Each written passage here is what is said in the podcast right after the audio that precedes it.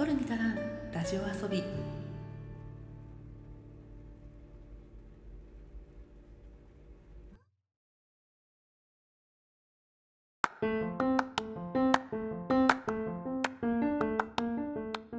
日本の片隅から中毒気味なエンタメ愛を叫ぶ番組「取るに足らんラジオ遊び」へようこそ。いつでもポップとサブのカルチャーの合間を手り立っているパーソナリティの花田花です。さて早いものでこの「取るに足らんラジオ遊び」第4回となりましたエピソード4配信をしていきます。えっと、今回はね、オープニングで何を話そうかなって思ってたんですけど、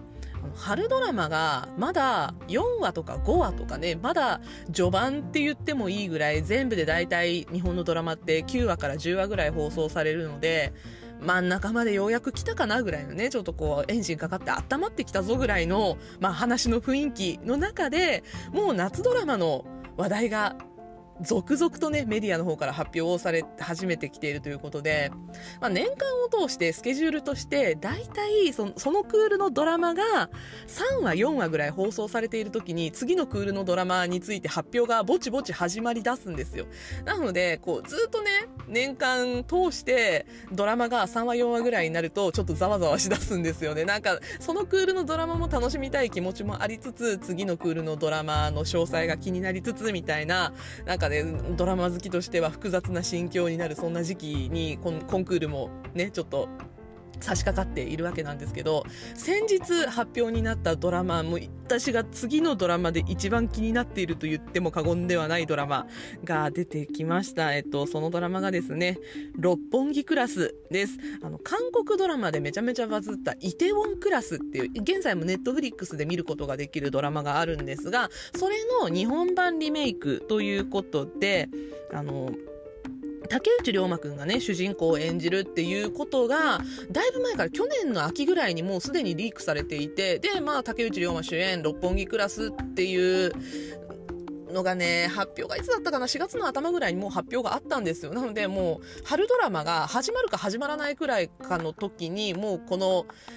発表っていうのが出ていて、で、えっと、荒木優子さんが出るよっていう、えっと、ニュースが出て、で、その後にダブルヒロインで平手友梨奈さんが出るよっていう風に発表をされるところまで、この六本木クラス来ています。いや、あのね、イテウォンクラスめちゃめちゃ面白いんですよ。韓国版すっごいハマって、なんか、ちょうど確か、えっと、一番初めの緊急事態宣言の時なので、もう2年ぐらい前ですかね、に、ネットフリックスでめちゃめちゃ日本で見られたドラマとして、なんか有名になって、で、私もその頃にちょうど見たんですけど、すごいね、熱いドラマなんですよね。あのーなんだろう、恋愛要素が韓国ドラマって強いイメージがあると思うんですけど、このドラマって、まあ、実際恋愛要素もあるんだけど、恋愛要素よりも、どっちかっていうと、復讐とか、それとか、仲間とか、あと、こう、成り上がりみたいなね、半沢直樹とか好きな人すごい好きかもしれないなって私は思うんだけど、イテウォンを人に勧めるときに。なんかそういう感じなんです。で、悪役がめちゃくちゃ悪いので、あの、主人公の敵対する大企業のトップっていうね、すごい悪いおじさんが出てくるんですけど、この悪いおじさんを誰がやるのかっていうのとかさ、なんかあの、ちょうどね、えっと、この間のえっ、ー、と、佐久間さんのオールナイトニッポンゼロでこの六本木クラスの話をしていて、なんか佐久間さんは、えっ、ー、と、この敵のボスをね、えっ、ー、と、誰だったっけ？国村淳さんにやってほしいみたいなことを言ってたんだけど、国村淳さんもいいな、ありだなと思いつつ、私は大好きな吉田幸太郎さんにここやってもらいたいなって思ったんですよ。で、なんで私がここ、あの、吉田幸太郎さんがいいなって思ったかっていうと、まあその吉田幸太郎さん自体私がすごく大好きっていうのもあるし、なんかその吉田幸太郎さんの悪役のイメージ？吉田鋼太郎さんってすごいあの高校やっていうのなんかすごいいい人いいおじさんをやる時もあればなんか逆にすっごい悪いやつやる時もあるじゃないですかね。この悪い役をやる時の吉田鋼太郎のイメージが、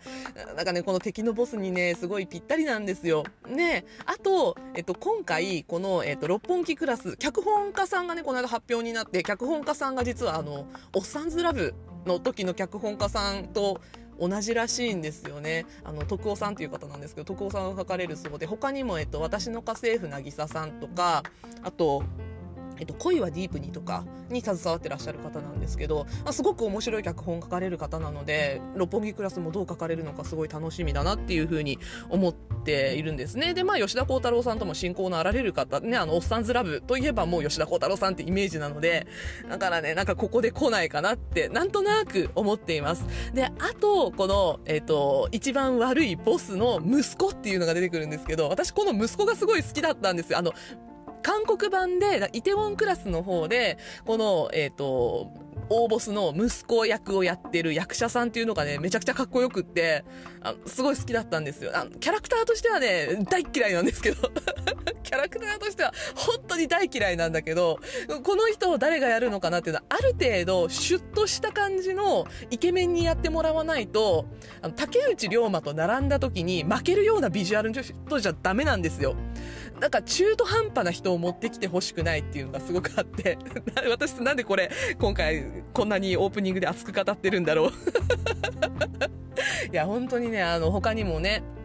いろんな思い入れのあるキャラクターがいるので、これから先続々と追加のキャスト発表になっていくかなとは思うんですが、六本木クラスは今からね、もう注目して、えー、キャスト発表とかを見ていきたいと思っていますし、夏ドラマ続々発表される中で、あの、私の推したちは、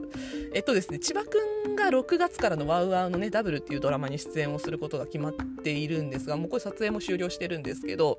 彼は、えっと、夏は舞台に出ているので夏ドラマないかなとか思いつつ、そして間宮くんは何に出るのかなとかね 今主演してるからね、夏何にもない可能性もあるんですけど、とか、まあ他にも私が応援してる俳優さんたち、どこかに入ってこないかなと、夏ドラマのそういうね、ニュースが出てくるたびに気にしているという、まあ最近はそんな状況です。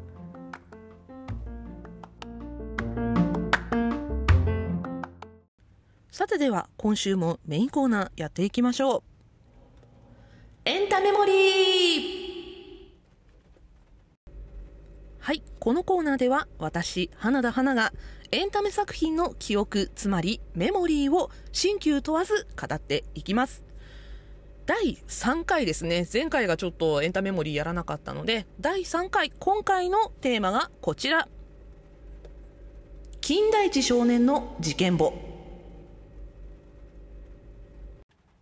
今回は現在放送中のテレビドラマで金田一少年の事件簿5代目金田一はじめが生まれているということで歴代ドラマ版金田一少年の事件簿を考える中でちょっと原作からしっかり深掘りしてお話をしていきたいと思います。えー、原作「金田一少年の事件簿」といえば「週刊少年マガジン」で1992年から2001年まで連載をされていた漫画作品ということは皆さんきっとご存知ではないかなと思います。ですが、この原作がどんな作品なのかとか、えー、どんな展開をされているのかとか、意外とみんな知らないんじゃないかなと思って。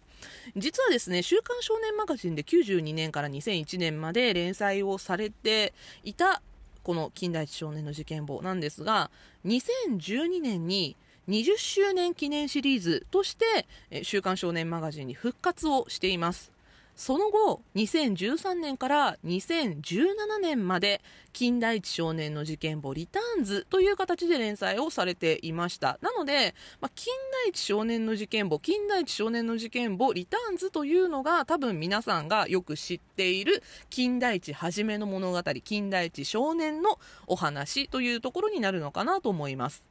えあらすじね、多分皆さんも知ってると思うんですけど、名探偵金田一耕助を祖父に持つ高校生金田一はじめが幼なじみの七瀬美幸や事件を経て理解者となる剣持警部そしてライバルの明智警視たちとともに難事件を解決していく本格ミステリー推理漫画ですね、えー、1995年に第19回講談社漫画賞少年部門を受賞。2019年には単行本シリーズが累計発行部数1億部を突破しています。これ2019年に単行本シリーズの累計発行部数が1億部突破っていうことなんですが、さっきね、原作の方、92年から2017年までのシリーズだというふうにお話をしました。あれおかしいなってなりますよね。シリーズ終わってるはずなのになんで金田一売れ続けてるんだっていうふうになると思うんですけど、実は2018年に金田一少年の事件簿は週刊少年マガジンから青年誌であるイブニングにシリーズとしては連載を移籍する形をとっています。そして現在もイブニングの方で金田一37歳の事件簿、そして金田一少年の事件簿30周年というシリーズを2作連載中です。金田一37歳の事件簿っていうのが、えっと、連載当時は17歳だった金田一少年が20歳年を取って37歳になっているという設定で、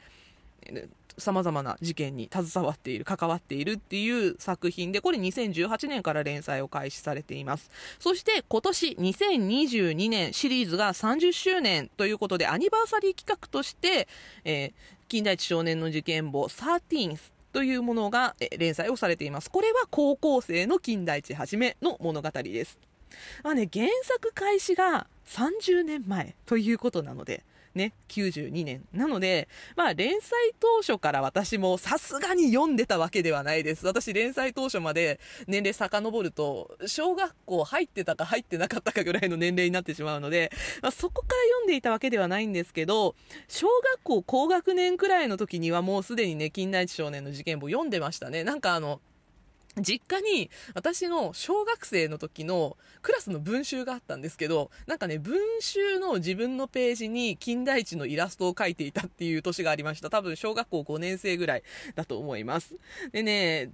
ドラマとどっちに先に触れたかっていうのが本当に定かではないんですよ。なんでかっていうと、私ね、人生で一番最初に推した芸能人っていうのが堂本剛なんですね。あの、口述しますけど、えっと、まあ、ドラマ版金田一少年の事件簿初代が、まあ皆さんご存知でしょう。キンキキッズの堂本剛さんなんですね。で、私堂本剛さんがキンキキッズとしてデビューする直前ぐらいからファンになって、自分の部屋に一番初めにポスターを貼ったのが堂本剛さんだったんですね。なので、まあ、剛くん見たさでドラマを見たのが先だったのか、なんか周りの子が読んでて、近代少年の事件簿、漫画を読んだのが先だったのか、これ本当にね、自分の記憶があやふやでちょっと覚えてないんですけど、ただ、なんかその頃ね、ちょうど2014年から名探偵コナンが、えっと、週刊少年サンデーの方で連載を開始されていて、まあ、探偵ものっていうことでね、みんな周りもコナンも金田一も読んでいるっていう状況で、マガジンとサンデーをはしご読みしていたみたいな、そんな時代でした。なのでね、まあ私もそういうことしてたし、同じことをしてる友達もたくさんいたんですよね。で、名探偵コナンも現在でもね、劇場版が公開されればめちゃくちゃ話題になりますし、ね、あの、実はドラマ化されていたっていうことを皆さんご存知ですかね？あの、なんか、どっちもアニメ化、ドラマ化してるんですよ。近代一少年の事件簿も97年から2000年と、あと2014年から2016年という2回のスパンでアニメ化をされているんですけど、まあアニメとしてはコナンの方がどっちかっていうと有名かなというふうに思います。現在も放送されていますしね。ただドラマの当たりは金田一なのかなっていうふうに思います。これはあのジャニーズの強さとかもあるのかなって思ったりもするんですけどね。あのコナンも実はドラマは5回作られてます。単発を4回、連ドラを1回作られていて、えっと、1回目と2回目のドラマ化では、近代地、あ、近代じゃない、すいません、えっと、コナンだね。えっと、工藤新一を、えー、小栗旬さん。そして、えー、3回目、4回目と、連ドラ版の時は、溝端淳平くんが演じていたっていうね、そんなドラマ作品もあって、確か Hulu でドラマ版のコナン全部見れたんじゃないかな。なんか割と最近私、溝端くん版を見たんですけど、確か全部あったような気がします。まあね、この辺はあの、金田一とコナンを比較するのは野暮なのでやめておきますけど、まあ似たようなメディア展開をした似たような名探偵ものっていうところでね、まあ周りもみんなハマっていたっていうのが金田一とコナンの共通点だなというふうに思っています。でね、ここからあの、金田一の特徴をお話ししていきたいと思いますが、金田一少年の事件簿。ストーリーとしてどんな特徴があるかというと、まず、ほとんどの事件が連続殺人事件であるということです。なんかね、事件以前にもう一つ事件が別で起こっていたっていうことが前提条件としてあるっていうのも、金田一少年の事件簿の特徴の一つなんですが、この事件以前に起こった他の事件であったり、事故であったりの関与者が連続して被害者になるということが多いっていうのがね、近代一少年の事件簿の殺人の一番の特徴です。つまり、犯人側の犯行動機も、この事件以前に起こった他の事件や事故がきっかけであるということがほとんどなんですね。なので、まあ、動機が推測しやすいっていうところはあります。そして、え近代一少年の事件簿で起こる事件は、いわゆるクローズドサークルと呼ばれるものが多いというのも特徴です。例えば、絶海のこととか、吹雪で外界と断絶されてしまった山荘とかね、あの、コナンでもよくある手口ではあるんですけど、金田一はほぼこれなんですよね。で、トリック作りに現場に元からある構造を利用しているっていうのも、近代一少年の事件簿の、まあ、事件の特徴でもあります。なんかね、こう、絶海のことであることだったりとか、それとか山荘にこういう設備があって、ここを使って殺人を起こしましたとか、なんかそういう作りになっていることが多いというところもありますね。で、これは、あの、金田一少年の事件簿の、まあ、元ネタとなってている、まあ、金田一耕助、じっちゃんの方の事件とかでも結構あるパターンなんですけど、怪人の名前とか、二つ名とか、通り名みたいなものがある犯人だったりとか、が多くて、で、これがタイトルになっていたりすることもあります。事件に関わる土地の言い伝えだったりとか、都市伝説だったりとか、それとか、その、事件の現場、例えば学校とかだったら、学校に伝わる七不思議とかだったり、そういう噂みたいなものが元ネタになっているっていうことがほとんどですね。で、最初からなんか仮面とかマスクとか包帯とかで顔を隠しているあからさまに怪しい輩がいたり、それとか名前が明らかに偽名の変なやつがいたりっていうのも怪しい人物が元から出てきている。これが、まあ、本当に犯人なのかミスリードなのかは別として、怪しいと思える人物がいるっていうのも、近代一少年の事件簿特徴の一つですね。そんな近代一少年の事件簿、作者さんがね、すごく面白くって、シリーズによって異なるんですけど、原案原作を天城聖丸さん、そして原作をかなり陽三郎さん、作画を佐藤文也さんが関わっていらっしゃいます。この中でも原案原作をされている天城聖丸さんっていう方がねすっごくエンタメ的に面白い人なんですよ。あのねすっごいたくさん名義がある人でウィキペディア見てめちゃくちゃびっくりしたんですけどなんか7個ぐらい名前を持ってらっしゃるんですね。しかもなんか自分単体の名義ではなくって作家をされているお姉さんと共同で持っている名前とかもあったりしてすごくややこしい方なんですけどえっと、ご本人は漫画の原作、小説家、脚本家として活動をされていらっしゃる方です。なんかね、もともと講談社の方なんですよね。週刊少年マガジンの編集者、つまり、金田一少年の事件簿を連載していた本の、まあ、編集者の方だったんですよ。でね、これ若い子元ネタわかんないかなっって思うんですけど、私のね、この番組聞いてらっしゃる方の年齢層がね、微妙にわかるんですけど、私と同年代の方が聞いてらっしゃることが結構多いみたいなので、それならわかるかな、あのな、なんだって？っていうアスキーアートを見たことがある方だったらわかるかなって思うんですけど、えっと、週刊少年マガジンで昔連載をされていた MMR マガジンミステリー調査班っていう漫画があったんですね。ちょうど多分近代一少年の事件簿が一番最初に連載されていた頃にこちらも連載されていた作品だと思うんですけど、私リアルタイムで多分ね、マガジンで読んだことがあるんですけど、このえー、ストーリーの中に木林隊長っていうキャラクターが出てくるんですね。MMR マガジンミステリー調査班の主人公が木林隊長っていう人なんですけど、この人のなんかモデルになったのが天城聖丸さんというか天城聖丸さんっていう人がもともとね木林さんっていう名前なんですよね。えっと何だったかな名前。木林慎さんか。木林慎さんっていうのが、これ本名、本名なのかな？なんか、ウィキペディアの名前では木林慎って出てくるんですよね、この人。で、多分、あの、編集者として、編集者としても木林慎っていう名前でされていたので、この MMR に出てきた時も木林隊長っていう名前でね、モデルとして出てきたっていうのもあるし、あの、金田一少年の事件簿の編集も編集者時代にされていたんですよ。で、その頃もなんかその木林さんが関わっているからっていう理由で、金田一少年の事件簿にもも木林っていう名前のキャラクターが出てきたりとかいうとこともあったんですね。で、他にも有名どころだと、あの GTO とかドラマに2回なった。GTO も編集者として携わっていらっしゃったんですね。で、えっと、金田一もそうだし GTO もそうなんですけどもともと原作クレジットの中に名前がなくっても編集者なので名前は出てこないんですけどただもう原作者みたいなことをしていたと。GTO に関しても原作者ぐらい話を作っていたみたいな感じのことをしていたっていうところですごく有名な方なんですよね。で、他にも、ちゃんとその漫画の原作者さんとして活動をされ始めてからは、え有名どころで言うと、えー、っと、天城聖丸さん、天城聖丸さんが、まあ、近代一少年の事件簿ですね。それとか、他にも、安藤優馬という名前だったりとか、えー、青木優也、あと、えっ、と、なんだっけ、龍門亮っていう名前だったりとか、あと、アギタダシっていう名前でも活動されています。で、えっと、有名どころ作品名を挙げていくと、天城聖丸名義だと、近代一少年の事件簿ですね。これ、近代一少年の事件簿シリーズには、ほぼ全てに関わっていらっしゃって、ノベライズの小説も書いていたりとか、他にもちょっとこの後メインで触れたいドラマ版近代一少年の事件簿の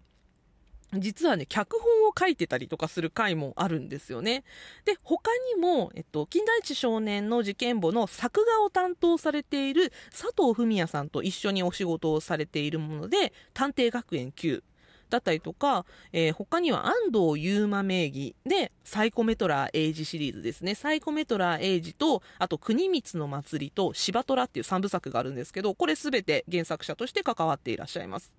あと、えー、青木優也名義では、ゲットバッカーズ。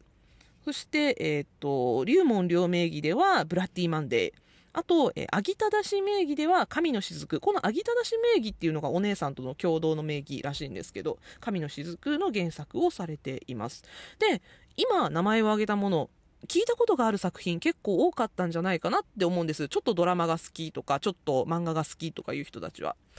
これね、ほぼテレビドラマ化されている、もしくはテレビアニメ化されているものばかりなんですよね。えっと、どっちもされているものが多いです。ドラマにもアニメにもなったものが多いっていうのがこの今原作で名前を挙げたものの特徴ですね。ほぼほぼ全部アニメにはなってるんじゃないかな。ゲットバッカーズが多分アニメにしかなってなくてドラマにはなってないんですけど、いや、すごいエンタメをたくさん作っている人、すごいエンタメをたくさん作っている人っていう感じですね、私からすると。で、特になんかこうミステリーだったりとか、現代的な舞台設定が好きな方なんだろうなっていうのは、この作品群を見ているとなんとなくわかるかなと思います。でね、あと、ワインに対してものすごいなんか造形が深かったりとか、他にも、なんだったっけ、水墨画とかされるんだったかななんか、芸術関係にもすごく秀でていらっしゃる方で、で、そこを作品に落とし込むっていうこともよくされる方ですね。で、最近びっくりしたのが、えっ、と、木林新名義なので、えっ、と、もとのお名前の名義で、小説ドクターホワイトシリーズを書いていらっしゃるんですね、小説家として。このドクターホワイト何かっていうと、えー、2022年の冬クール、つまり前期ですね、1月から3月のドラマで、浜辺美波ちゃんが主演でドラマ化されてるんですよ。つまり漫画だけじゃないんですね、その、自分が作った小説もドラマ化されてしまったという。いや、本当にね、原作者、原案者としては、ものすごい才能を持っていらっしゃる方だなというふうに思います。ね、もう全てが作り込まれてるんだよね。私、この、ドクターホワイトも全部見てたんですけど、まあ作り込まれた作品で、あの、裏の裏を書いてくるので、近代一ほどではないにせよ、なんかびっくりさせられることが多いっていう作品だったので、あ、これも天城聖丸だったかと思ってね、びっくりしたっていう作品でした。だからね、原作者としてでなくエンタメの作り手としてはすごく魅力的だし、あの、名前のせいで見逃しがちっていうのが、ね、私今まで知らなかったものもかなりたくさん今回で調べた中であったので、え、嘘これ同じ人だったんだっていうのが結構あってですね。あの、近代一少年の事件簿とサイコメトラーエイジとかブラッディマンデーとか、この辺はなんか原作者同じ人だって聞いたことあったんだけど、神の雫とか私知らなくって、神の雫私、その原作の漫画も読んだし、ドラマになった時も見てたのに、えー、これも同じ人かみたいな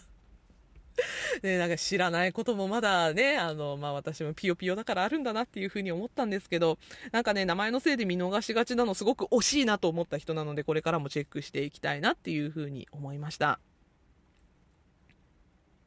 さて、ではここからですね、今回メインでお話をしたかったドラマ版金田一少年の事件簿の話に入っていきたいと思うんですが、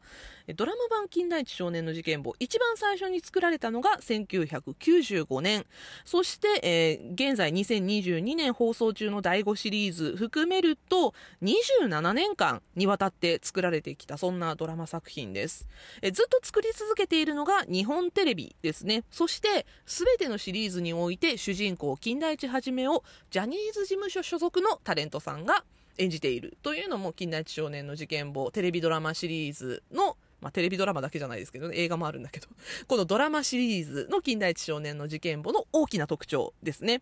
えっと、ざっくり今までの作品群をご紹介していきます。まず、え初代金田一少年を演じた堂本剛さん。のシリーズが1995年から1997年まで5作品あります。まず一番最初が95年の2時間ドラマ「金田一少年の事件簿学園七不思議殺人事件」です。でこれを受けてその後95年にまず金田一少年の事件簿ファーストシーズンと言われる一番最初の連続ドラマが制作されます。その後、えー、95年にもう一回単発ドラマで2時間ドラマの雪夜叉伝説殺人事件。で、96年にセカンドシーズンと言われる、えー、堂本剛版近代一少年の事件簿連ドラ2作目が作られます。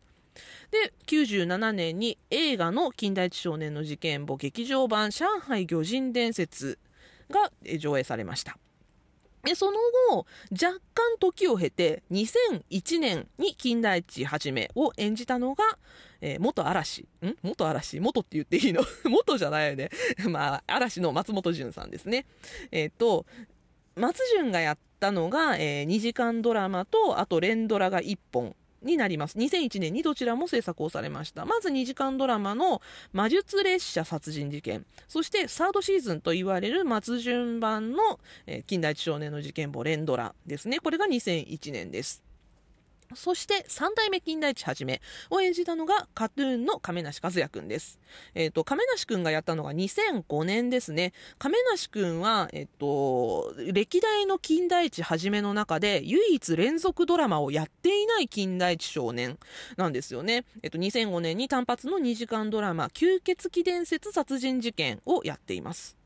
で、その後、ちょっと時間が空いて、2013年と2014年に金田一はじめを演じたのが、今度は平成ジャンプの山田涼介くんです。え2013年にまず2時間ドラマ、香港空論財宝殺人事件。そして2014年に極門術殺人事件。そして2014年、その後、えー、金田一少年の事件簿ネオというタイトルで4代目金田一はじめの連続ドラマが放送されました。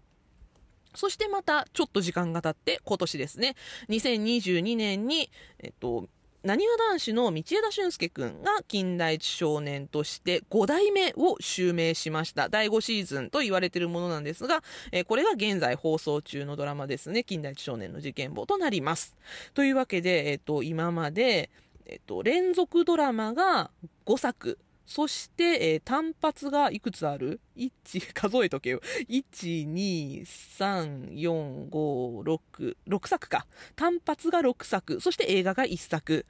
今まで作られているということになりますね。で、あの、今まではね、夏クールのものだったんですよ。金田一少年の事件簿って。あの、連続ドラマに限った話なんですけど、えっと、単発のドラマはね、えっと、お正月ドラマだったりとか、まあ、いろんな時期に放送されてるんですけど、連続ドラマに限れば今までの、えー、4作品ね、堂本剛版2作、松潤版1作、山田涼介版1作の4作は、すべて夏、しかも土曜日の夜9時からっていうね、全部決まった時間に放送をされていたんですけど、えっと、現在放送中の近代一少年の事件簿は日曜日の10時半からなんですよね、夜。つまり、5代目だけ、まず夏じゃないし、春クールだし、で、しかも放送時間も違うっていう、ちょっと歴代の金田一の中では放送時間という意味では異質な存在になっていますね。ちなみに、えー、現在の土曜夜9時日テレ何が放送されているかっていうと、ディーン・フジオカさん主演のパンドラの果実というドラマが放送されています。日テレ的にはね、あの、Hulu と連携しているので、このドラマもかなり力を入れているドラマなんじゃないかなって思うんですけど、金田一を差し置いてこっちを持ってきたかって私は正直思いました。金田一が今までね、あの、土曜9時やってたっていうの知ってたからさ、なんかちょっと違くないって思ったんですけど、まあでもね、この日曜日の夜10時半っていうと、今日本テレビがすごく力を入れている時間帯で、なおかつ、あの、謎解きものが多い時間帯でもあるんですよね。えっと、3月まで放送されていたのが、真犯人フラグ西島秀俊さんのあの枠なんですよね。あの、他にも、あなたの番ですとか、あと3年 A 組とか、あとゼロ一攫千金ゲームとか、日本のワールとか、なんかそういうちょっとこう、謎解き要素が入っているドラママで、なおかつ、あの、Hulu と連動したりとか、えっと、君と世界が終わる日にもこの枠だったかな。あの、Hulu と連動したりとか、まあ、謎解きで、えっと、SNS でバズらせることがかなりこう力を入れてる枠だったりとかもするので、なんで、まあ、金田一少年の事件簿が、現代で、ね、あの、今の状況でバズるには、ここの枠がベストだっていう判断を日本テレビがしたのかなっていうのも若干ね、ちょっと裏の裏書いて考えれば、そういうところもあるのかなっていうふうに思ったりもしましたね。で、主人公の金田一はじめなんですけど、ドラマ版すべてにおいて若干性格が違うんですよ。これは演者さんの違いとかも大事にされているのかなっていうふうには思うんですけど、まあ、原作の金田一はじめっていうのが、成績は特に良くないんですね。あの、2年生に上がるときに落第寸前の成績を叩き出してしまうっていう結構バカなんですけど、入試はトップだったんですよ。高校に入る時の高校入試は、えっと、確か学校で史上一番成績がいいということでトップで入ってるんですけど、まあ学校に入ってから落ちこぼれだったっていう設定でね、あの、IQ が100 180っていう、まあ探偵ものではよくある設定をされているんですが、足は速いんだけど、スポーツはからっきしダメっていう、だからあんまりかっこよくないヒーローなんだよね、金田一はじめって。頭は良くないし、スポーツもできないし、ただ、天才的な推理能力があるっていう風な人物設定で、性格は明るくてお調子者。で、ちょっとスケベっていう、なんか一時期の少年漫画の主人公ではかなりありがちな、そういう設定もありつつ、正義感が強くて度胸もあるっていうね、まあ、まあ、あるある少年誌主人公みたいな感じのところがあるっていう、まあ人物設定がされているんですけど、え、堂本剛、松本潤、亀梨和也、山田涼介、そして道枝俊介。みんな、あの、金田一はじめキャラ付けが違うんですね。一番原作に近い金田一はじめを演じたって言われているのが堂本剛なんですよ。これはもう私もエコひいきして見てる、正直。あのね、私が一番最初に触れたドラマ金田一だし、私が一番真面目に見ていたドラマ金田一だし、そしてまあ、この5人の中では私の一番の推しはね、あの、堂本剛さんなので、私が正直、ちょっとエコひいきして見てる部分はあるんだけど、堂本剛がやっぱりナンバーワン金田一だと私は思ってるんですよ。なので、ここは私の主観が入ってしまって、本当に申し訳ないなって思うんだけど、一番原作に近いのは、私は堂本剛だと思っています。ただ、原作よりもちょっと変人味が増してるんですよね、この堂本剛版金田一はじめ。ね、めちゃくちゃおじいちゃん子です。原作にないエピソードでのおじいちゃん子エピソードっていうのが、えっと、堂本剛版金田一はじめにはかなりふんだんに含まれています。そして、名台詞である、じっちゃんの名にかけて、このセリフがどうして生まれたのかっていうエピソードも、堂本剛版金田一少年の事件簿では作られています。これどういう風なエピソードで、じっちゃんの名にかけてっていうその名台詞が生まれたかっていうと幼なじみの七瀬美幸ですね、えっと、堂本剛版では友坂理恵さんが演じていたんですけどこの七瀬美幸がなんかあの無実の罪で周りからものすごく糾弾されるんですよ。で、その事件の謎を解き明かすために、名探偵であるおじいちゃんの名にかけて、でも、この謎を解き明かせてみせるっていう発言をしたんですね。で、ここで、じっちゃんの名にかけてっていう名台詞が生まれたっていうね、ちょっと、あの、なんだろう。みゆきとはじめのこのカップルの関係からしても、あの実際カップルにはならないんだよ、この2人ってね。なんだけど、このカップルの関係性からしても、幼馴染の関係性からしても、すごく熱いエピソードっていうのがあるんですよね。なんかさっきからさ、たびたびコナンの話をしてしまって申し訳ないんだけど、あの、新一とランとは違うんですよ。この、はじめとみゆきの関係性って。新一とランって思いっきり恋愛関係なんだけど、はじめとみゆきって恋愛関係ではないんですよ。でも純粋な幼馴染なのね。その、はじめはみゆきのことすごく大事にしてるし、みゆきもはじめのことを大事にしていて頼りにしてるんだけど、コナンほど恋愛関係が出てこないっていうのも、近代少年の事件簿面白いところではあるんじゃないかなって思います。なんか恋愛関係にない二人がどうしてここまで密に繋がっているのかっていうすごい面白いとこなんですよね。えー、そして、めちゃくちゃ堂本剛版で熱く語っちゃったんだけど、次に、えっ、ー、と、2代目の松本順番ですね。松順が、正直、全然違うんですよ。これは、堂本剛版から比べてしまうからっていうのもあるし、原作と比較してしまうっていうのもあるんだけど、松潤は、ちょっと重たいものを背負わされすぎたんだよね、金田一はじめとして。これが何かっていうと、21世紀の金田一少年っていうのを制作側から背負わされてしまったんですよ。松潤ができる子だからさ。本当に、私、嵐の中ではね、一番推してんのが松潤だったんですよ。だからなんかね、松潤にも肩入れしてしまうんだけど、あの、松潤できる子だからこそね、なんかこう、あまりにも重たいものを背負わされすぎてしまったなっていうふうに私は金田一に関してはすごい思ってるんですけど、21世紀の新しい近代一少年像を作ろうみたいな感じで作られたドラマが、まあ、あの2001年の近代一少年の事件簿第2作目だったので、2代目近代一だったので、だいぶ、その近代一はじめとしてのキャラ付けに変更があるんですよね。クールで、神経質でナイーブっていう、あのさっき原作での性格思い出してみてください。明るくてお調子者でスケベ。全然違うじゃん。本当に。で、しかも、なんかこの松順版の金田一は、みゆき以外とは関わりたくないっていうぐらいの、すごく内向的な少年なんですよ。だから正義感が強い度胸があるみたいな原作の始めともまたちょっと違うみたいなね。で、共通点としてはバカです。漢字が読めなかったんだったかな、確か。なんかすごく簡単な熟語かなんかが読めなくてバカにされるシーンがあって。だからあの、バカっていうところだけはすごい引き継いでるんだけど、バカバカ言うなってね。うん、なんかそういうとこは引き継いでるんだけど、松順番は金田一はじめとしては新しい金田一はじめ像を生み出してくれたなっていうふうに思いますね。えー、そして3代目です。えー、3代目の亀梨くんは単発ドラマしか作られてないので、あんまり深いことは言えないっていうところもあるんだけど、これレトラが作られてたら、なんかもっとね、その金田一はじめとしての人物像を掘り下げられてたと思うので、もっともっと深いところに話ができるかなとは思うんだけど、このもう短い2時間のドラマでだけの情報量でいくと、まずね、見た目も含むんですけど、めちゃくちゃチャラいんですよ。歴代の金田一はじめの中で一番チャラいんですよね。これはもう亀梨くんっていう存在自体がそういうところを求められている人物じゃないですか。そういうキャラクターじゃないですか。亀梨和也っていうのがね。だから仕方ないのかなって思うんだけど、めちゃめちゃチャラい金田一でしたね。で、あと、幽霊部員なんだけど、陸上部っていう設定が追加されていて、これは原作の金田一の足が速いっていうところを強化したみたいな設定になっています。まあ、幽霊部員だからそんなこうね、あの、部活でめちゃくちゃ成績を残してるとかいうわけじゃないんだけど、ただめっちゃ足が速いっていう設定が生きるところがありました。で、えっと、堂本剛版の金田一少年と亀梨版金田一少年全然違うのが、じっちゃんが嫌いなんですよ。亀梨版金田一はじめは。ただ、このじっちゃんが嫌いっていうのは、人物的にめっちゃただ、ただひたすらに金田一耕介のことが嫌いなのかっていうと、そういうわけではなくって、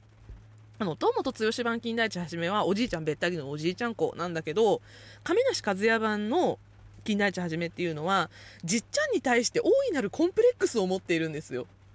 だから、その、凄すぎる名探偵としての金田一耕介っていう人物が、自分に対して重たすぎてコンプレックスを持ってるので、なんかこう、愛情の裏返しでじっちゃんのことが嫌いだなっていう風に思っているっていうね、ちょっとまあ、ある意味現代の高校生らしいようなコンプレックスを持っているそういうこう心境の部分もちゃんと描かれている人物になっていたんじゃないかなと思います。なので亀梨君版はもしかしたら連続ドラマとして金田一少年の事件簿作られていたらかもうちょっとなんだろうな人物像を掘り下げて面白いことになってたんじゃないかなって思うんですけど残念ながら亀梨君版だけは連ドラがないっていう状況なんですよねでその後えー、2013年、2014年に作られたのが平成ジャンプの山田涼介くん版なんですけど、4代目はね、私2番目に原作に近いと思ってるんですよ。あの、堂本剛版に匹敵するほどの原作に近い金田一はじめっていうのを山田涼介くんは演じてたんじゃないかなと思ってます。で、あの、堂本剛版は変人って言ったんですけど、山田涼介版は破天荒ですね、めちゃくちゃ。なんかやってることがめちゃくちゃ。しっちゃかめっちゃかな金田一はじめっていうのが山田涼介版だなっていうふうに思いました。まあ、ネオってタイトルについてるんでね、これもまた新しい金田一少年像っていう感じで作られたんじゃないかなとは思うんですけど、運動神経がめちゃくちゃいいんですね。これは完全にその山田涼介くんっていうパーソナリティにね、合わせて作られたそういう設定だとは思うんですけど、スケボーがすごい上手だったりとかさ、なんかそういう設定があったりとかして。で、えっと、私がちょっと一つこれは許せない、許せないというかちょっとね、私がさっき話した話とここ矛盾してくるんですけど、4代目金田一少年は、みゆきとの恋愛要素があるんですよ。違うんだよな、私ここはね、解釈違いだって思ってしまって。解釈違いなんだよ。ただ、その、がっつり、その、愛だ恋だ言うっていう感じではなくって、なんかみゆきと一線を越えたい気持ちがありつつ、でも今のままのこのぬるま湯の気持ちいい感じをそのままずっと二人続けていきたいなっていう気持ちもありつつみたいな、この複雑な駆け引きの要素をはじめとみゆきの間に持ってきたっていうのが四代目金田一少年ですね。ここね、愛だ恋だって言ってしまったら、私はもう完全に解釈違いで絶対見ねえぞって思ったんだけど。そこまではなかったかな。ただ、あの、全体的なキャラクター像としては、金田一はじめとしては、私は2番目に、金田一はじめとして、すごくいいなって思ったのが、この山田涼介くん版でした。そして5代目、現在放送中の、えー、わ男子の道枝俊介くんの金田一はじめなんですが、まあね、あの、原作に近いっていう視点で見れば、ナンバー3かなって、まあ、松順版と亀梨くん版がだいぶ違うっていうのもあるんだけどね、まあ、この2人をディスってるわけではないっていうのはさ、今までの話聞いていただいたらわかると思うんですけど、あの、原作に近く作るのか、それとも新しいものとして作るのかっていうね、その、制作側の意図の違いっていうのもあると思うので、一概には言えないとは思うんですが、道枝くん版の金田一少年の事件簿、現在放送中のものは、あの、道枝くんの存在感もそうなんですけど、全体的なこの金田一少年の事件簿っていうドラマ全体に流れる脈々としたものみたいなのがあるんだけど、なんかそれがね、初代とすごい近いものがあるんですよ。なんか BGM の使い方だったりとか、それとかこうストーリーの筋道の立て方だったりとか、なんかね、こう空気感が初代に一番近いなと思って。なので、まあ、日テレがすごく力を入れて作っているんだなっていうのはすごく思いました。で、えっと、金田一はじめとして道枝くんを見た時に、キャラクターとしてはすごく原作に近いかなって思うのと、あとまあ、あの、その他のキャラ付けっていうのも、まあ、全体的にはその原作要素がすごく近いものにはなっているんですが、一個ね、なんていうのかな、こう、ちょっと注文をつけるとしたらよ、注文をつけるとしたら、3枚目要素が薄いんだな。これなんでかっていうと、道枝くん顔が良すぎるんだよね。あまりにも顔が良すぎるんだよね 綺麗な顔してるじゃないですか、道枝くんって。だから、その、金田一はじめとしてはね、その、バカと天才の紙一重感っていうのを、金田一はじめ好きとしては大事にしてほしかったなっていうのがあって、なんかこう、ただの美少年ではいてほしくないなっていうふうに思うんですよね。で、えっと、実は今回の5代目金田一少年の事件簿放送がスタートする前に、日本テレビで、金田一 meets 金田一っていうタイトルで、道枝くんと堂本剛さんの対談企画をやったんですよ。で、道枝くんがその金田一はじめを演じるにあたって、アドバイスを堂本剛さんに求めたっていうところがあって、そこで堂本剛さんがこういうことを言ってたんですね。3枚目であればあるほど2枚目になれるっていうのがあるから、3枚目のところは本当に全力で3枚目に徹しろっていう話をしてたんですよ。で、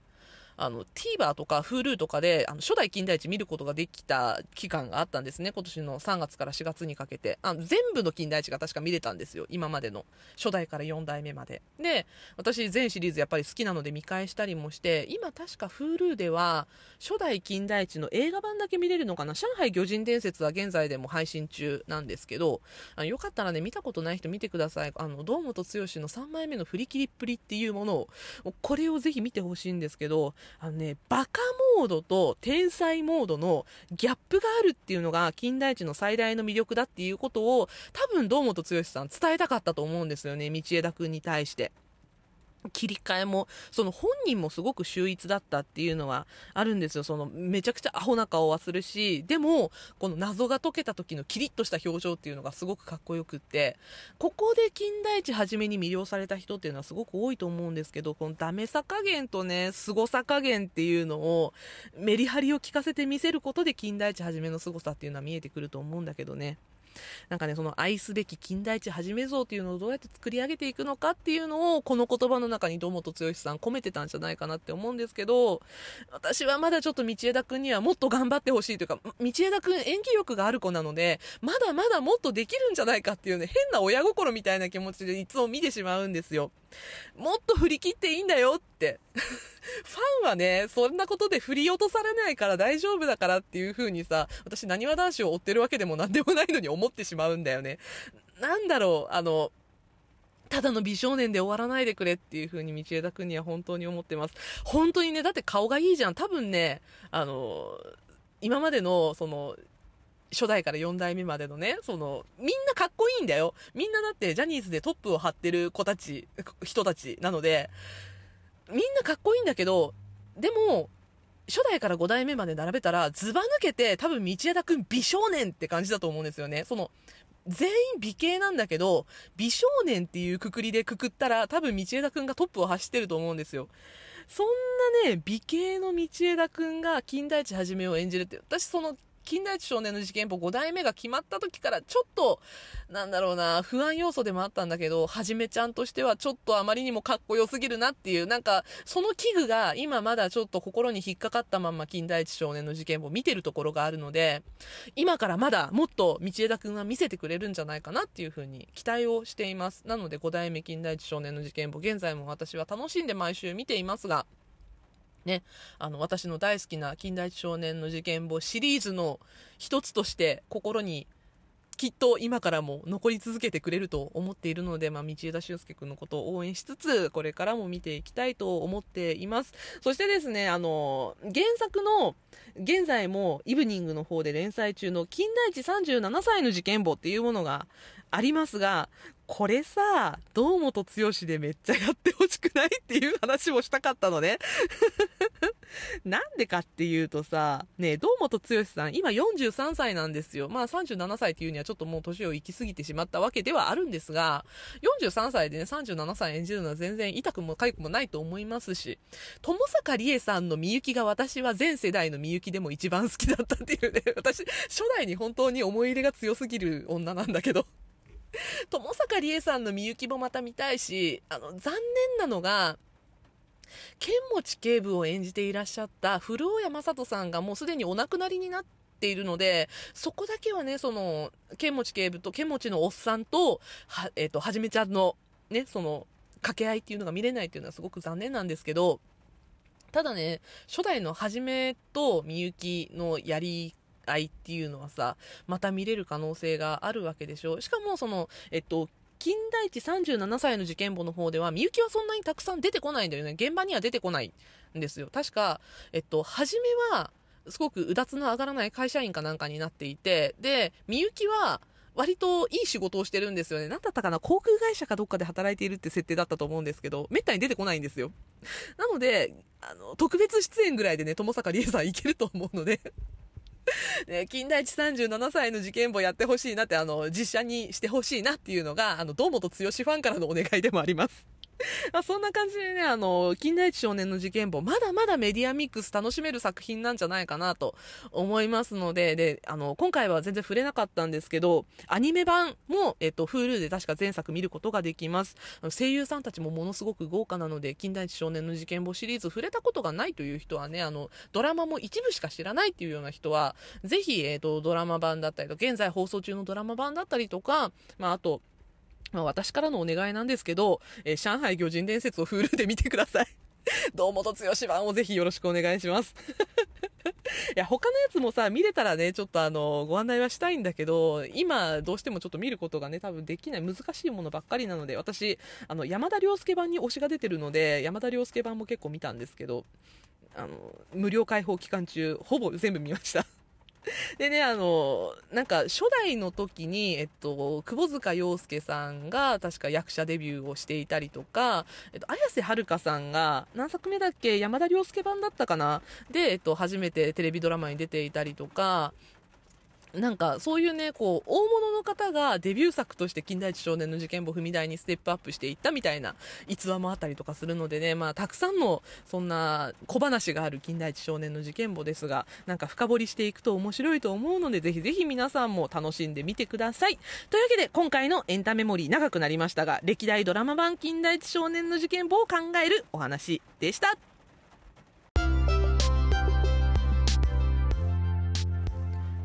エンディングですあのこれ差し替えでね 後から入れ直してるんですけど収録をあの実はいつも金曜日の17時から配信しますって言ってるんですけど、ちょっといろいろ手違いがありまして、えっと、今日はですね、金曜日の18時に配信をすることになっております。あの、現在時刻17時35分でして、あの、今差し替え用を慌てて収録をしているっていう状態なんですが、なんでかっていうと、あの、私がえっと、予約配信の時間の設定をし間違えてしまいました。もうバカじゃねえの。本当に。あの、仕事の最中に17時過ぎてから見たんですよ。配信されたかなと思ってチェックしてたら、あれ？されてねえぞと思って。で、よくよく見てみたら、私が時間の設定を間違ってたっていうね、1日間違ってました。明日の、もう危なかった。明日の17時に配信されるとこだった。金曜日の配信のお約束をね、違えてしまうとこでした。土曜日に配信をしてしまうところでした。危ないね。なので、えっと、今回、エピソード4にしてすでになんかの配信時間の間違いが出てきてしまいました。今回だけ、えー、土曜日の18時に配信をしますが、まあ、あの、基本は、毎週金曜日の17時に配信をすることにしておりますので いや、もう来週はマジで間違いない。本当にあの、反省しました。ちゃんと日付を見て予約配信のボタンを押したいと思います。仕事の最中にさ、慌てて収録してるので、ここだけ音質が違ったら申し訳ない。ちょっといつもと収録環境が違うので、音質がもしかしたら違うかもしれませんが、ご了承ください。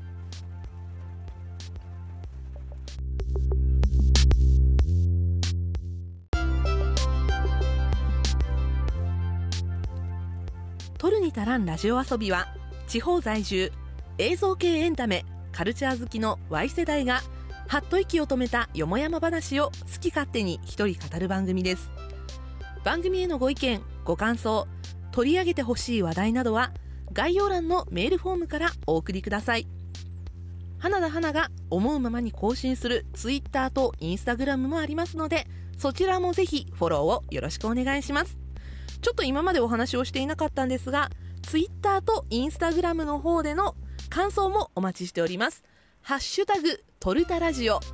ハッシュタグ、トルタラジオ。トルタをひらがな、ラジオをカタカナでお願いします。このハッシュタグつけていただくと私が追うことができますので、よかったらハッシュタグトルタラジオで感想をつぶやいていただけると嬉しいです。では、今週はここまで。エンタメには中毒性がございます。用法用量を守って正しくお楽しみください。お相手は花田花でした。またね。